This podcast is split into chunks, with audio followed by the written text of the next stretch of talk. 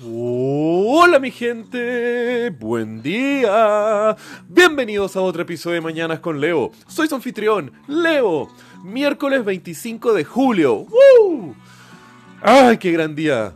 Un día de aventura, espero que sea para ustedes al mismo tiempo un poco de tiempo de mesura y control. Ya nos estamos acercando al fin de mes y loco, no queremos quemar lo- la- toda la poca plata que nos va quedando para el resto de julio. ¿O sí?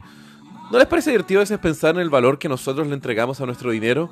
Y como este no es nada más que una representa confianza de todas las personas que estamos dentro del sistema económico. ¡Qué hermoso es eso, ¿no? Bueno, hablando de las confianzas de las personas en un sistema económico, hoy les quiero contar cómo una tienda de souvenirs en Filadelfia fue el creador de una inflación económica que ayudó a la caída de los confederados.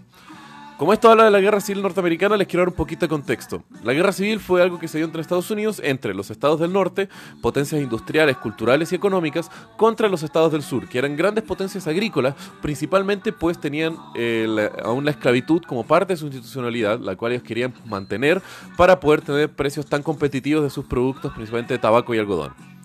El tema es de que era 1862 y la guerra civil ya llevaba un año desde que había comenzado. Los Estados Confederados querían establecerse cada vez más y más como una nación independiente del resto de Estados Unidos, por lo que habían creado su propia capital, su propio gobierno, tenía su, mismo su propio presidente y obviamente su propia moneda. El tema es de que eh, en un estado del norte, en Filadelfia, para darle un poco más de información a los ciudadanos sobre qué consistían estos estados confederados, el diario The Philadelphia Inquirer tiró una reproducción de un billete de 5 dólares en la tapa de su diario. Al ver esto es cuando nuestro protagonista salta a la acción. Un buscador de oportunidades económicas, Samuel Upham, lo que ahora podríamos llamar un emprendedor, había hecho toda su vida distintos negocios. Se había ido a San Francisco durante el boom del oro, luego comenzó una tienda de pepinillos, después de eso intentó un negocio agrícola y ahora tenía una tienda de papelería y recuerdos en Filadelfia. El tema es de que Upham va corriendo a las oficinas del Philadelphia Inquirer y les compra las placas de la imprenta que usaron el diario para hacer los billetes de 5 dólares. Y Upham comenzó a vender billetes falsos de 5 dólares, pero, loco, como un souvenir para la gente, si en esa época se creía que la guerra iba a durar nada y la separación entre los dos países, entre comillas, iba a darse, entonces, ¿por qué no enseñarle a la gente como, ah, mira, esto es lo que en el otro lado están haciendo con sus billetes de 5 dólares, como algo bonito? Pero la guerra civil fue cada vez agarrando más y más ímpetu, transformándose en un conflicto sangriento entre los soldados de la Unión y los soldados confederados.